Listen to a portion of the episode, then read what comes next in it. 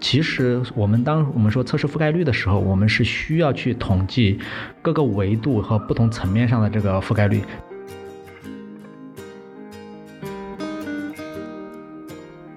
应该是形成这样的一个环路吧，一个良性的循环，就是开发阶段和最终的这个线上用户阶段形成的这样的一个循环。但是这些实现和构建是需要成本的。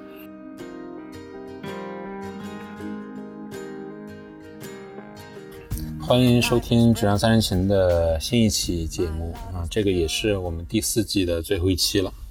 接着之前两期，我们讨论的是质量体系白皮书，我们正在撰写的一个呃综合性的白皮书的内容啊。前两期讨论的是质量途径、质量策略以及质量人员管理哈，或者是团队管理或者组织管理，现在还没有完全定下来。那还剩下两个方向啊，或者是两个维度是关于质量实践和质量基础设施。呃，我们我们这期就是来聊这两个话题。呃，就按照我们之前讨论到的啊，质量实践其实包含了呃方方面面，它大概也是按照软件生命周期，呃，质量人员参与到这个不同的阶段所需要去啊完成的一些实践的方式啊，包括也有可能是他自己独立完成的，也包括也包括他跟其他的呃角色共同去完成的，比如跟 QA 或者是跟啊不是跟 BA 呀，或者是跟 developer 去合作完成的一些实践。呃，我们大致会分为需求阶段、实行阶段、啊上线运维阶段以及呃过程质量这几个呃维度吧。嗯，啊，其中当然包括一些非常普通的敏捷的一些实践哈，比如说如何开开卡是吧？如何解卡？我们会做代码评审，当然会有自动化测试啊，是吧？当然也有一些我们并不是很常遇到遇到的，或者是并不是在。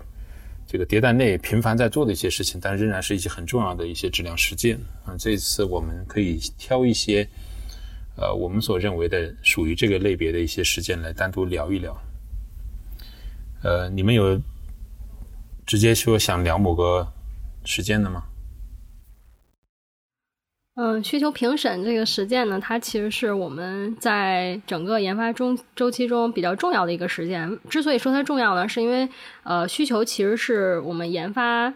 这个过程也好，环节也好，它的一个非常重要的输入。如果需求的质量不好呢，那其实直接影响到我们是不是能够呃以正常的节奏去如期上线。那需求评审呢，一般通常呃，它会以一个会议的形式存在，然后需要我们团队。的所有人就我们这个迭代需要进行研发的一些需求进行这个价值的澄清，呃细节的讨论，呃包括这个需求拆分的合理性等等，去进行一系列的评审工作，然后呃提出关于需求中的一些疑问，直到能够大家就我们当前的研发任务的这些需求达成共识为止。那这个是需求评审的一个主要的过程。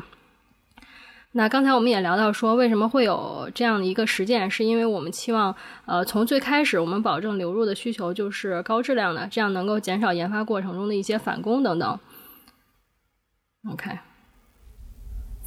哎，在这个需求评审中有一些坏味道吗？就是说，哎，做的呃不当的，或者说有的人会认为我们是在做需求评审，但其实它已经超出了这个需求评审的范围，或者是方向是错的。嗯。这坏味道，呃，可以有两类哈，一类是关于需求本身的坏味道。嗯，它可能涉及到我们对于，因为不同的团队对自己的需求质量要求是不一样的。那有些团队可能要求它会拆分的，呃，尽可能的细致，然后要求价值非常的清晰。那有些团队呢，呃，也也依赖于我们整体的一个流程是什么样的状态啊？它可能要求我们的需求要有一些特定的工件等等哈。那需求本身的坏味道是一类，那么还有另外一类就是我们在做需求评审这件事儿，然后它会有哪些反模式？啊，举个例子，比如说需求评审，它特别容易开成一个呃林林总总、面面俱到、非常长的这样的一个会。那这就说明我们其实把需要在需求评审之前做的准备工作也放到这个会里来了。或者是可以有一些是我们延迟去解决的，也放到这个会里来了，它就会造成我这个会开的非常长。那它非常冗长的后果就是大家没有达成对于需求理解的一致，相反可能会去陷入各种的细节讨论，比如实现方案，啊，比如这个不同的 UI 设计哪个好，类类似这样的一些。那这些呢，我们其实就会理解为它是需求评审的一个坏味道。嗯嗯，其实我理解需求评审它并不是一个质量人员主导的啊过程，是吧？嗯，如果有这样一个会议的话，那对于参与这样一个。过程里面，质量人员他的定位和参与的方式应该是什么样子的呢？嗯，OK，需求评审它通常是由呃需求人员或者是我们这个迭代的管理者去主导的这样的一个会议。那呃，我们的测试人员参与这样的一个需求评审会议，它的一个定位是说，测试人员要以他对系统的了解、对于需求、对于用户的理解去给到一些输入。呃，去进行这个评审的过程，它也是对于需求是否合理、需求拆分是否合理，以及需求的细节是否完备这样的一个呃，起到一个评审的一个定位这样的一个作用吧。然后同时还有就是，呃，往往我们测试人员通常对系统的边边角角了解是很全面的。当需求有一些遗漏或者有一些没有考虑到的场景的时候，测人员也可以去补充需求，呃，以及验收标准。那这个可能是测人员对需求评审的一个输入，再有就是测人员他可能也需要去识别这个需求在交付过程中可能会有哪些呃来自质量维度的风险。啊，比如说我们可能它比较大，然后后期呃留给测试时间比较短，它可能是测不完的，或者是我们有一些重要的依赖在这个阶段是没法解决的等等，这些也是测试员可以补充的内容。和刚才小南说的是，呃，这个需求评审会哈，就是这个非常正规的一个会议。嗯，我这里想补充一点的是说，嗯，其实，在我们的这个实践中，应该还有一项就是叫用户故事评审，嗯。叫用户故事评审 （Story Review），嗯，那么它呢，其实就不是一个非常重的、非常正式的会议的形式。一般情况下呢，是由呃开呃业务人员写完了用户故事的这个呃描述啊，它的 AC 啊都写出来了以后呢，呃，就是基本上这个故事的内容都已经写好了，然后交给 QA 或者说测试人员来对它进行评审。这个一般我们可以在线下去做，就是说。可以，我嗯，业务人员、业务分析人员写出了几个故事，就直接发给这个测试人员或 QA 来去线下他自己用自己的时间去评审，我们叫 review 哈。这个过程就是可以呃相对比较灵活，嗯，那它的目的主要就是对这个用户故事里面具体的一个描述以及它的 AC 的一个详细的一个 review 的过程，嗯，可能。呃，也是，就像小南刚才说的，会根据 QA 的经验以及他对系统的这个熟悉，他从用户的角度去考虑怎么来用这个系统等等这些方面呢，去对这个嗯 AC 进行一个评审，看是否有遗漏，或者说有些可能嗯是不太恰当的，或者是有一些可能。不是我们系统的实现方式不是这样的，等等等等的这样的一些呃评审。另外呢，可能还会嗯对这个用户故事里面是否包含了一些非功能性的需求，比如说安全呀、性能啊这些有没有在用户故事里面去列出？这个都是呃可以在这用户故事评审的阶段。QA 来去做的，呃，有的时候呢，也不一定就是只给 QA 来评审，可能也需要我们的开发人员从技术方案的角度进行一个评审，就对具体细节的一个评审。嗯，我补充这些。OK，我觉得小南和冰玉，呃，讲的特别好。这这两个评审其实恰恰对应了我们质量策略在上一期聊到的。呃，测试测试左移啊，这样一个呃主要策略策略是完全相对应的哈。嗯，呃，刘然，你来挑一个呗。呃，呃，我觉得我结合我最近的工作内容，我觉得呃有一个地方可能是现在还需要进行改进的，就是很多在实践里面其实还没做得非常好的，还需要在未来进一步改进的一个实验，就叫这个测试覆盖率的实践。那测试覆盖率的这个实践呢，大家可能很容易的就会想到这个代码覆盖率，就是单元测试。我们通过这个，比如 JVM 通过 Java 写的呃 Spring 的这种应用，通过 Java 写单元测试，然后 JUnit 写单元测试，就会生成这个呃去 Coco 生成单元测试覆盖率啊，就会知道我的 code coverage 多少。但是这个仅仅是针对于这个这个。代码级别的覆盖就是单元测试的代码级覆盖，但是其实我们的测试有很多种类型，那它还能还有 API 还有 UI 的测试，然后它分别对应到的是 API 接口啊，然后分别对应到这个 UI 的 journey，就是用户的这个在 UI 上的这个 user journey，就是用户的这个场景或者用户的行为，呃 behavior 这种行为场景的这种这种覆盖率，那呃最典型的就三种。单元 API 和用户行为 UI 上的，那其实我们当我们说测试覆盖率的时候，我们是需要去统计各个维度和不同层面上的这个覆盖率，只有这样你才能整体的去呃把控你到底现在你的测试达到一个什么样的程度，然后你的对自己的软件的这个信心有多少。那具体测试覆盖率该做什么呢？那就包含了你在于呃，比如说你对测试进行分层，分层之后你要在每一层都应该有相应的方法来对它进行这个覆盖率的统计。那最简单的刚才说单元测试嘛，那在对 API 其实现在来讲，呃，手动做法是比较常规的，就是我要属于多少个这个 API，但是其实有自动化测试方自动化的方法也可以做到。那 UI 也是类似的，那 UI 我们也是基于场景，比如说有验收 AC 呀。那我们基于这种方式来进行统计我的测试覆盖率的分子和分母，然后我我是手动测了多少，自动化测试做了多少。那最大的优势哈，就是当你把每一个层面上的自动化测试覆盖率你收集完了之后，啊，如果你有一个 dashboard，你可以非常有信心的去呃展示我对于哪些场景我都是做过测试的，不管手动还是自动。那这样只要它测过，理论上来说，这些测过的场景或者 API 或者是接口。对应的方法，它一般都是不会有问题。但是如果你没有测过，你的覆盖率不够，那这些地方就有可能在未来的这种更新或者升级或者是一些修改 A 功能，突然 B 功能就被改挂了，你根本就不知道。那可能单元测试它对于 API 级别是已经已经可以那个达到代码级别的这个 code coverage，但是有些时候大家可以想想啊。像我测 API 接口，那其实是很多模块的集成，那单元测试其实是没有办法 cover 这一块的。那像我 UI 的这种基于场景，它是把 UI 的所有的用户的操作全部结合起来，并且还要集成后面的 API。那 UI 的 API 集成这块如果没有 UI 的自动化测测试的这个覆盖率的这个保证，你是也没办法达到这一部分的这个测试的这个结果的展现。所以说，呃，测试覆盖率在未来呃应该会有更。精确的一个方法的这个展现，不管是通过自动化的还是手，呃，主要是通过自动化的方式来更全面的统计不同层面上的测试覆盖率，并且能有一个所谓的质量 dashboard，能更好的去展现它。这是一个在测试覆盖率上会，呃，呃，已经做到了，以及以及未来可以去做的更好的地方。OK，我能理解代码覆盖率。嗯，如果它是主要由开发人员来完成的话，因为它要使用不同的测试框架来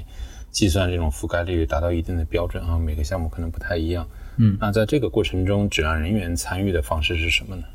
呃，质量人员参与的方式是，呃，应该去像我们后面有几个实践，就是所谓的这种。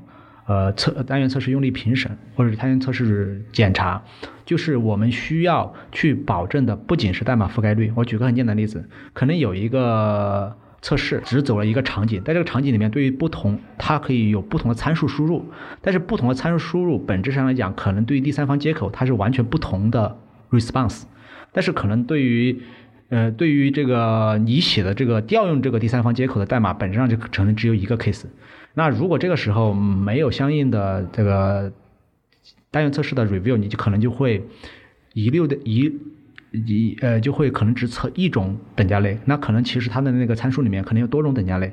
那其实呃从测试角度来讲的话，如果只说代代码测试覆盖率，特别单元测试级别的，我们可能是需要去用场景思维、用业务思维去帮助去审查单元测试覆盖率。不仅仅是代码覆盖率要达到，而且是业务场景对于不同的等价类，我们应该也是相应的有覆盖到。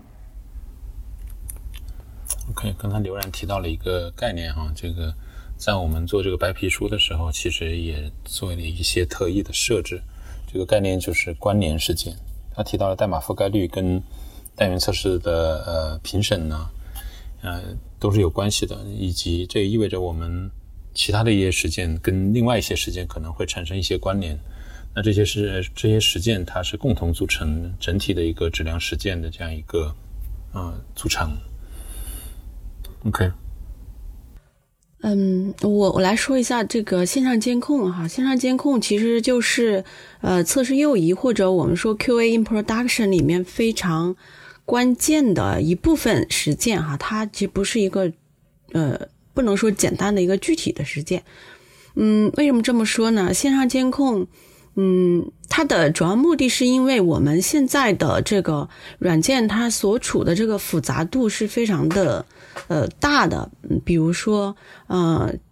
这个就是现在的技术架构它带来的，像微服务架构带来的这种复杂度、不确定性，以及线上的这种基础设施的复杂度等等，它带来一系列的不确定性，导致呢线上这个软件行为它的预期。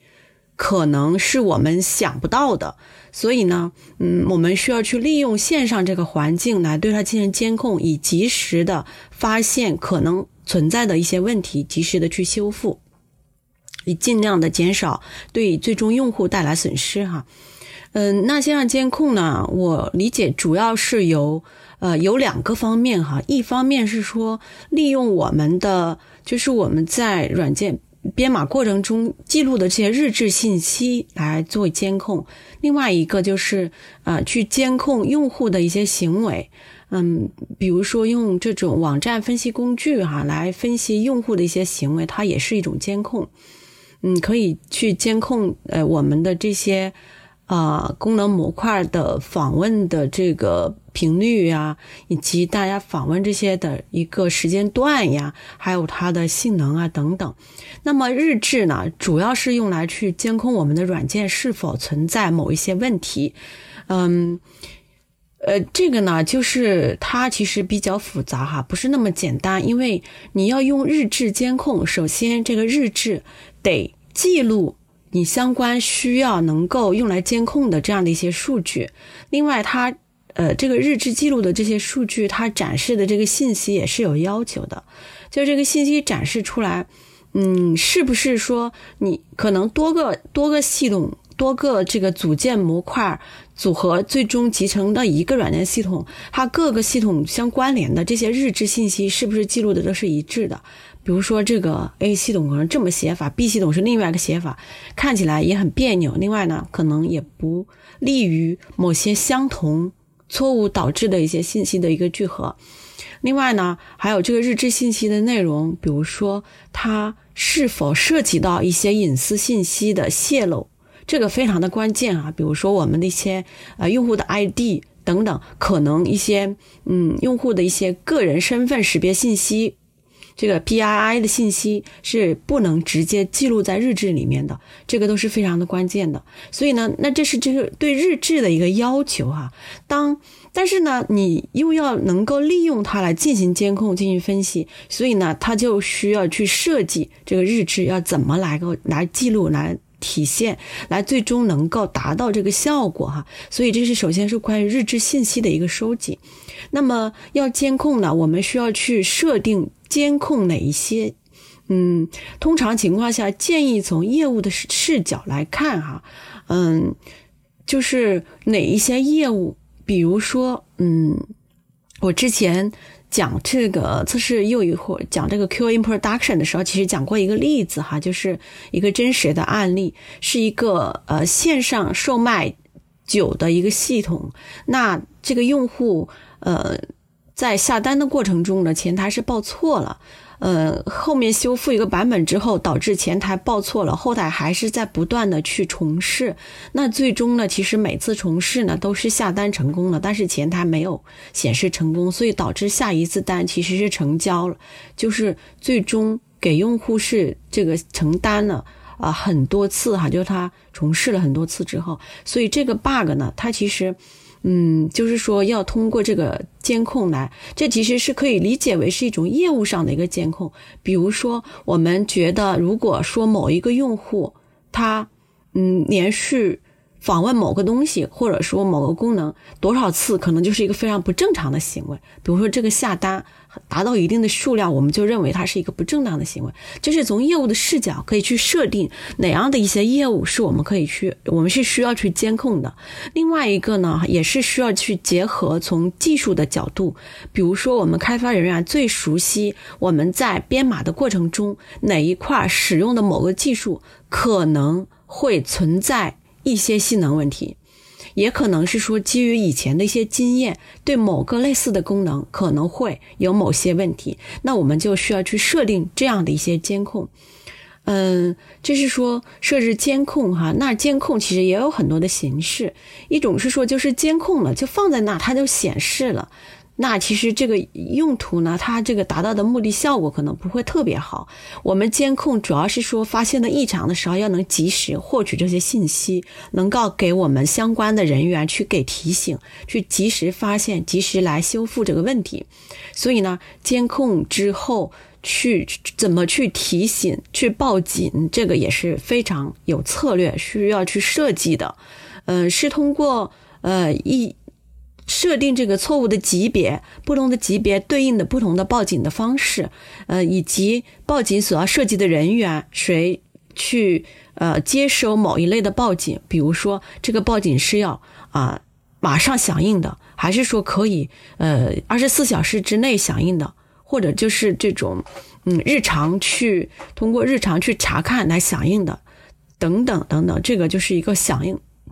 机制的问题，所以这涉及到一个信息的收集以及监控的内容，还有响应的机制哈，这个是它我认为是线上监控相关的这个几个主要的方面。另外一个就是想说一点的是，我们的线上监控其实可以反过来帮助我们去呃持续的优化和改进我们在开发和测试过程中的一些环节的。比如说，我们当发现线上某一些地方是容易出问题的话，那可能我们就要去回过头来加强这一类相关功能的测试啊，添加自动化测试也好，也还要加强它的日志的记录等等。就是它是一个，嗯，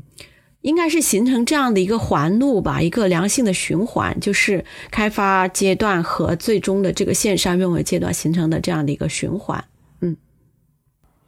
呃，我补充一个嘛，我觉得线上监控呃，刚才说了嘛，要分两类，第一类是通过日志来监控，第二类其实是可以把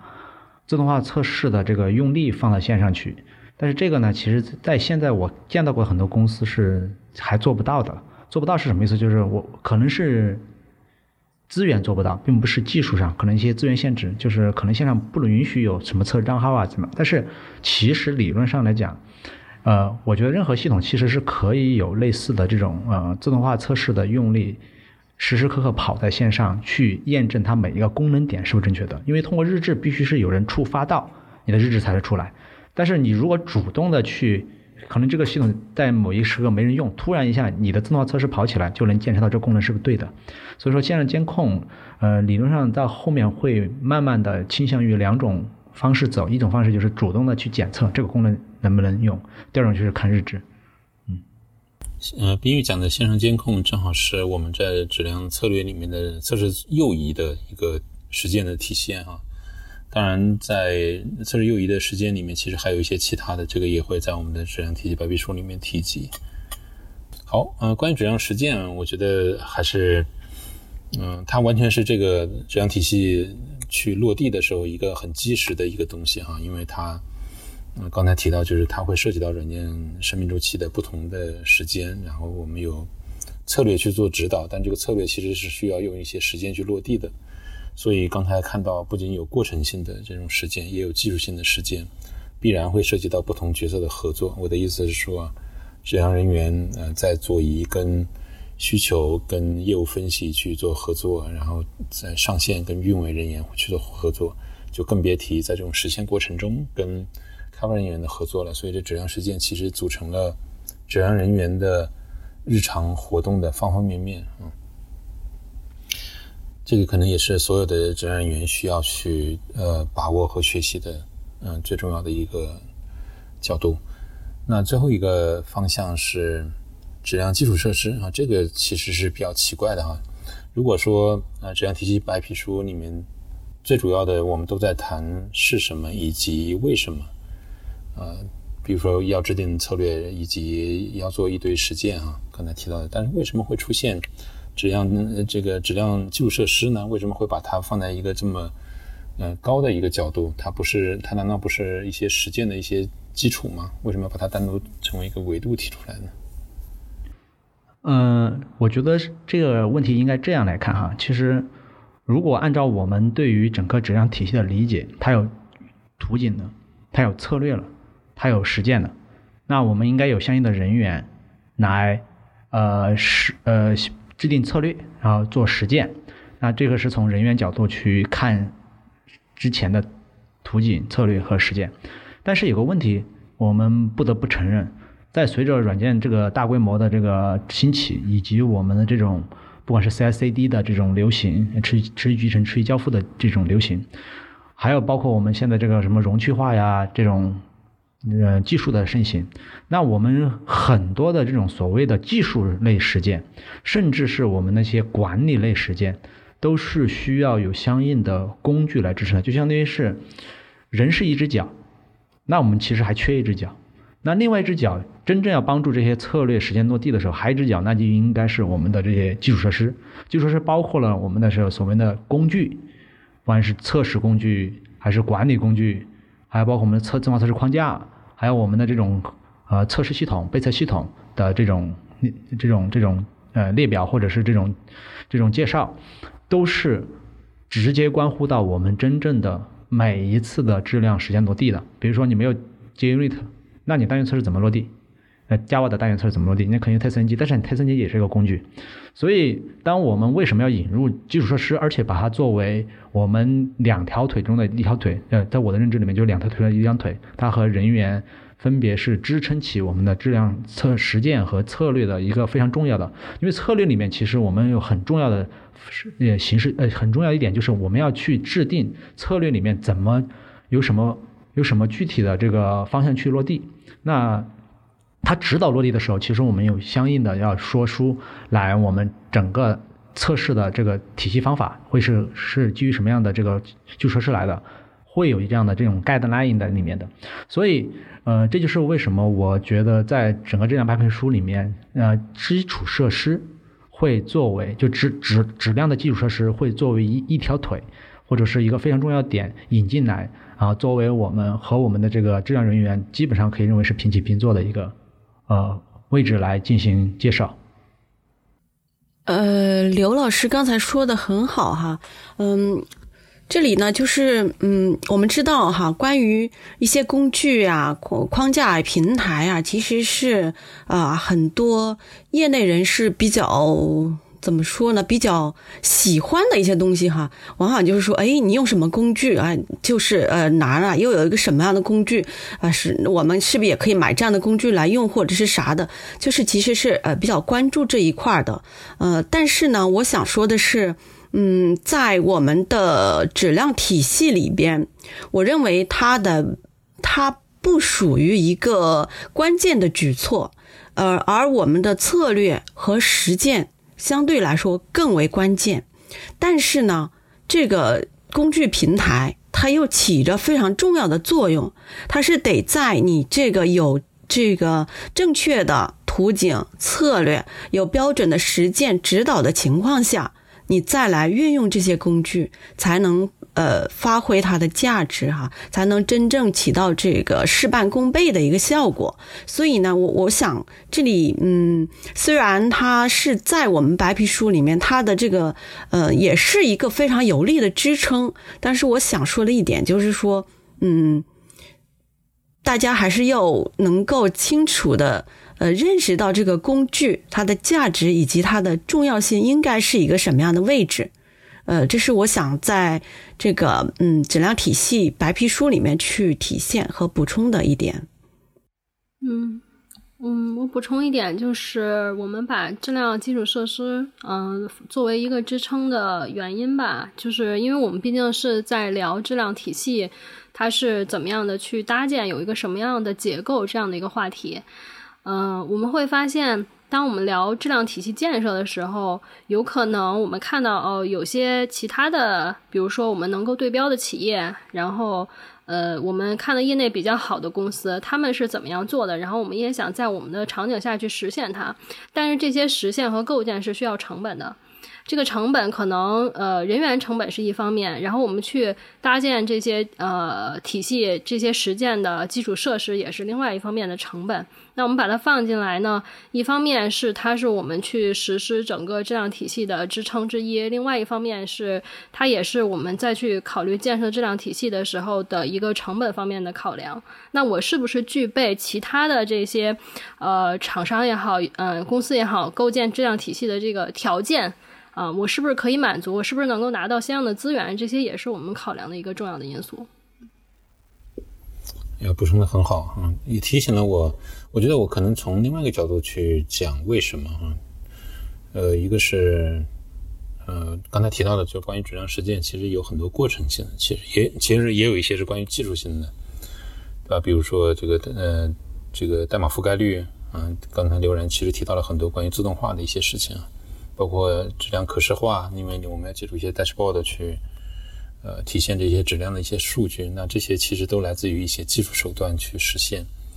那，呃，肯定是需要借助一些工具、一些框架，甚至是已经有的一些产品啊。这个可能不同的组织它会采用不同的这种方式，有可能是自己去开发，有可能是自己去购买。这时候就可能要考虑到小南刚才提到就关于成本的一些问题。啊，当然呢，我觉得第二个问题就是。为什么会把呃这样基础设施单独成为一个维度来讨论？是因为本身这个质量体系它并不能独立存在，它是跟开发体系其实是基本上是相互串联的，就是你中有我，我中有你哈。但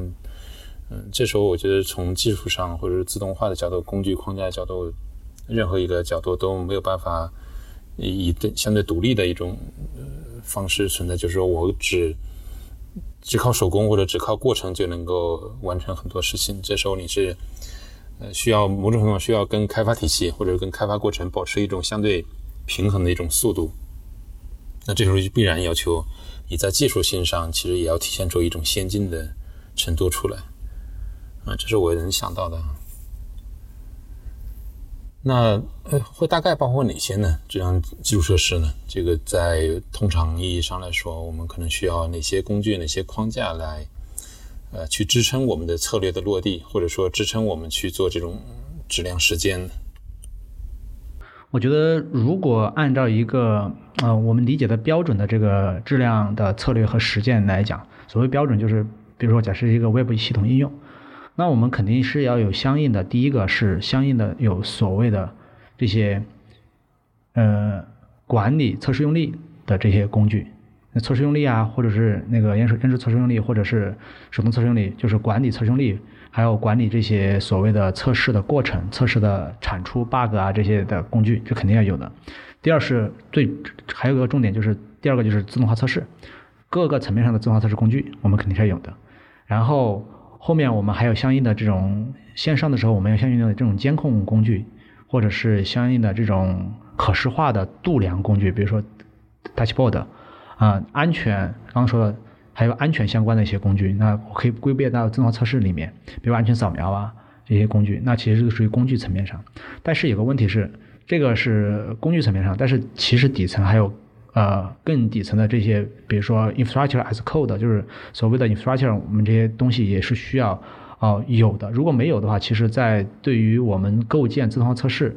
的这个这个这个速度，包括它的成熟度上，其实是成本是非常呃就很难的，就很难构建的非常好。包括这个稳定性和应用性。那基础设施我们还需要去关注，比如不管是这个现在容器化，还是我们现在有相应的这种 cloud 的这个。呃，test-based cloud，或者是我们甚至还有这种所谓的测试服务化的这种平台，测试服务化的平台，不管是这种呃测中台，还是说我们有相应的这种测试集成嗯平台，它可以帮你提供所有的这种，不管是基于 cloud 的，还是基于这种呃非 cloud 的，你本地就这种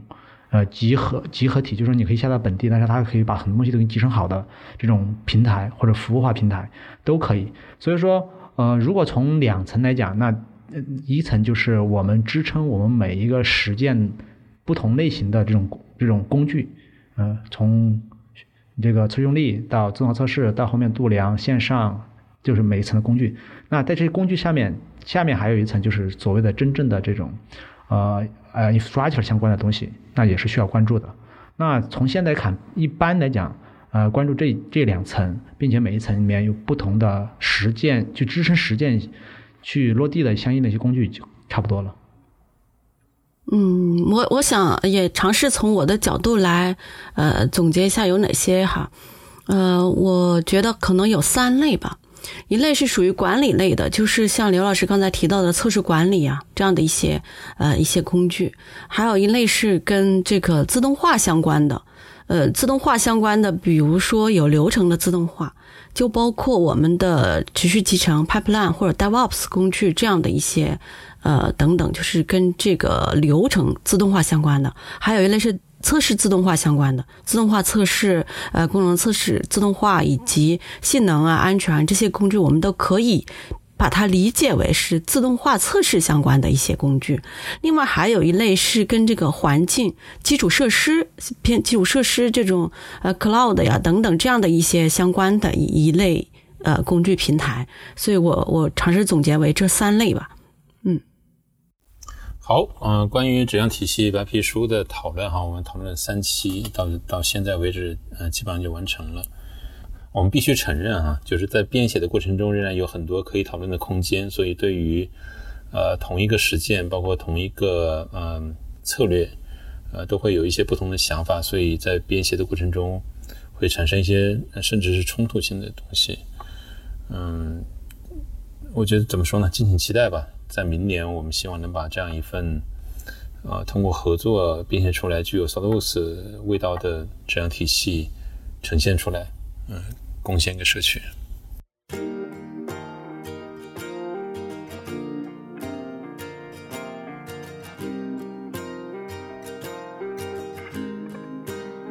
谢谢收听《质量三人行》，这是一款来自斯特沃克的播客节目。我们关注软件行业测试领域的现状和未来。质量和测试人员的职业发展。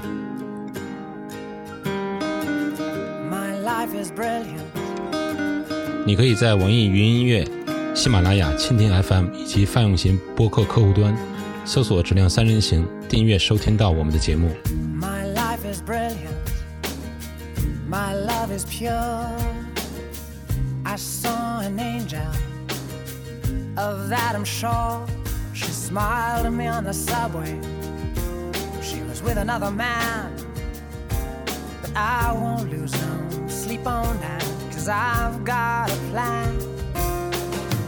You're beautiful.